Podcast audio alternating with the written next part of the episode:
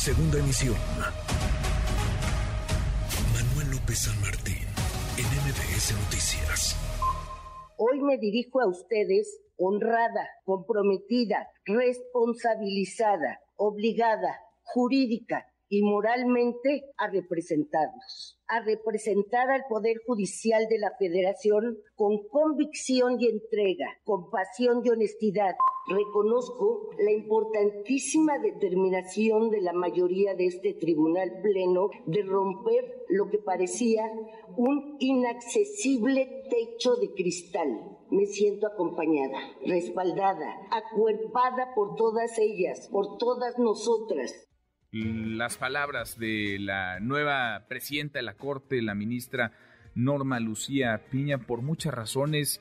Vaya, llamativa su elección, la forma, el fondo, desde luego, una mujer que encabeza al Poder Judicial. Agradezco estos minutos a la doctora Catalina Pérez Correa, profesora investigadora del CIDE. Gracias, eh, doctora, gracias, Catalina. Feliz año, que sea un buen 2023. ¿Cómo estás? ¿Qué tal, Manuel? Feliz año también. Gracias por platicar con nosotros. ¿Qué te dice esta, pues esta elección? ¿Qué te dice la llegada de Norma Lucía Piña como eh, ministra presidenta de la, de la Corte? A ver, a mí me parece que es importante por, por dos razones. Una, el, el, el que el Poder Judicial, la Suprema Corte de Justicia, haya realmente marcado la autonomía judicial eh, creo que a todo el mundo le quedó claro que, que el presidente quería que fuera la ministra que él había escogido y que hubiera sido una ministra pues no nada más desacreditada por todo este tema de las acusaciones del plagio, sino también pues que, que ha sido pues muy servil al, a, este, eh, pues, a la voluntad del presidente, ¿no? Ahí por ahí había una nota en el Reforma que, que mostraba todas las veces que, que votó esta ministra a favor de los proyectos del presidente y era en su gran mayoría, casi 60% de los casos en los cuales estuvo involucrado el Ejecutivo, ella le había dado la razón al Ejecutivo. Entonces me parece que es, una noticia importante y relevante porque nuestro sistema constitucional está basado en la división de poderes y eso lo que hace es afirma esa división de poderes, lo que permite que haya control de constitucionalidad hacia el, Poder Ejecutivo. Y eso por un lado, y por otro, pues el hecho de que sea una mujer, eh, por primera vez en la historia de la Suprema Corte de Justicia, que quien presida ese órgano eh, que encabeza el Poder Judicial. Eh, además, la, ministra Norma Piña es una persona que ha tenido pues, decisiones muy claras y muy progresivas en términos de equidad de género, de derechos sexuales y reproductivos, de medio ambiente, eh, votó en contra de la prisión preventiva, en fin, ha tenido unos posicionamientos que son liberales y que, que pues permiten pensar que esto va a ser también su agenda, mm. además del proyecto que ella planteó para, para eh, llevar a cabo durante su paso por la presidencia de la Suprema Corte. Entonces, en general me parece que es una buena noticia, creo que hay muchos retos que va a tener por delante, pero que en general, eh, pues qué bueno que, fue ella y que el Poder eh, Judicial, sobre todo los otros ministros y ministras, se sostuvieron ante las presiones del presidente.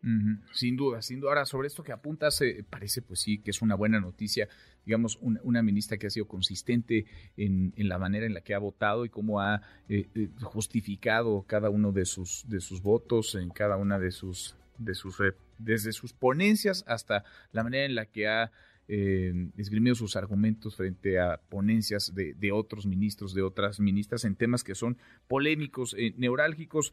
Eh, apuntas lo que algunos interpretan como, a ver, una ministra cercana para unos, una ministra lejana, al contrario, opositora para otros, una, digamos, eh, una, una elección que garantiza la autonomía o que por lo menos es patente de que existe autonomía entre el Ejecutivo y el Poder Judicial. Em, ¿Cómo salir, digamos, de esta discusión? O ya no vamos a poder salir de ella en lo que resta de este sexenio, en donde hay quienes quieren ver, digamos, al, Poder Judicial o sometido o como opositor, encabezando prácticamente la oposición al, Ejecutivo. No, a ver, ahí me parece que sí es un punto central. El, el, el papel de la Suprema Corte no es ser opositor al Ejecutivo, es ser un control de constitucionalidad.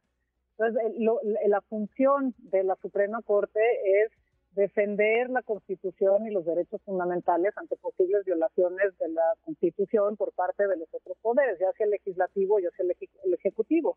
Pues me parece que ahí, más que ser oposición o no ser oposición, lo que tiene que hacer la Corte y que no hizo con, bajo la presidencia del ministro Saldívar en muchos de los asuntos es defender la Constitución. Y hemos visto en repetidas ocasiones que el gobierno del presidente López Obrador viola la Constitución.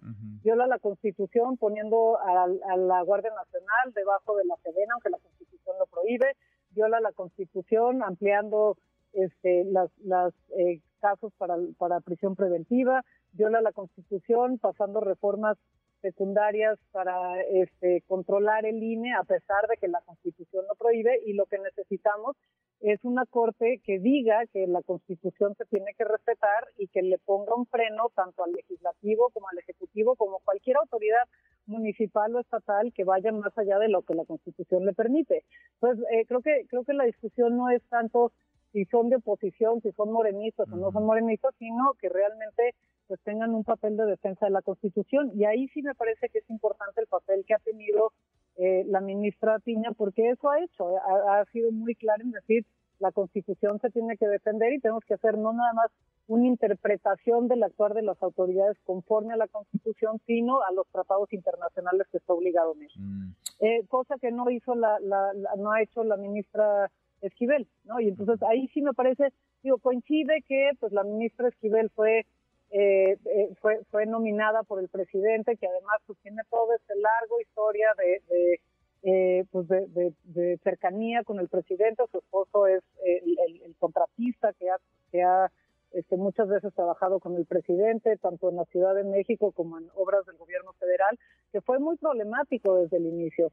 y, y pues su forma de actuar en su paso por la Suprema Corte de Justicia muestra también pues que posiblemente no sea el, la defensa de la Constitución o su visión como ministra, sino un conflicto de interés que está ahí actuando. Y por eso era tan problemática que se le nombrara como ministra de la Suprema Corte y por eso era tan riesgoso también que quedara ella como Buena decisión esta. Entonces, doctora, estoy platicando con la doctora Catalina Pérez Correa sobre la trayectoria de, la ministra Norma Lucía Piña, es decir, su historia, su carrera dentro del Poder Judicial. Ahora nos hablabas también de, de sus posiciones públicas, pero eh, ¿qué te dice, digamos, el que los ministros y las ministras se hayan decantado por un perfil como el de ella? A ver, me, parece que eso también es importante, porque no podemos olvidar que también ella tuvo seis votos, pero que el ministro Gutiérrez tuvo cinco votos. Y ese ministro era justamente el que atacó al presidente el día anterior. Y me parece que es una señal importante hacia el Ejecutivo por parte de las y los ministros decir, no, señor presidente, no nos gusta que usted esté interviniendo aquí. Eh, y vamos a, a tener un voto autónomo y vamos a tomar nuestras decisiones. Entonces, me parece que es importante que se haya decantado al final por la ministra Piña, pero que bien pudo haber sido el ministro Gutiérrez, que son personas pues que han, se han separado de, las decisiones del presidente, de nuevo, en defensa de la Constitución y lo que ellos consideran que es la protección eh, del Estado y preservación del Estado de Derecho. Pues sí, interesantísimo, valía la pena eh, poner en perspectiva esta, esta llegada. La primera ocasión en que una mujer encabeza la Corte no es asunto menor y una mujer, esta ministra, la ministra Norma Lucía Peña, con este perfil y con estas características. Doctora, gracias, muchas gracias Catalina por estos minutos. Muchas gracias a ustedes y feliz año a todos. Igual para ti, muy buen 2023, que sea un gran año. Redes sociales para que siga en contacto: Twitter, Facebook y TikTok. M. López San Martín.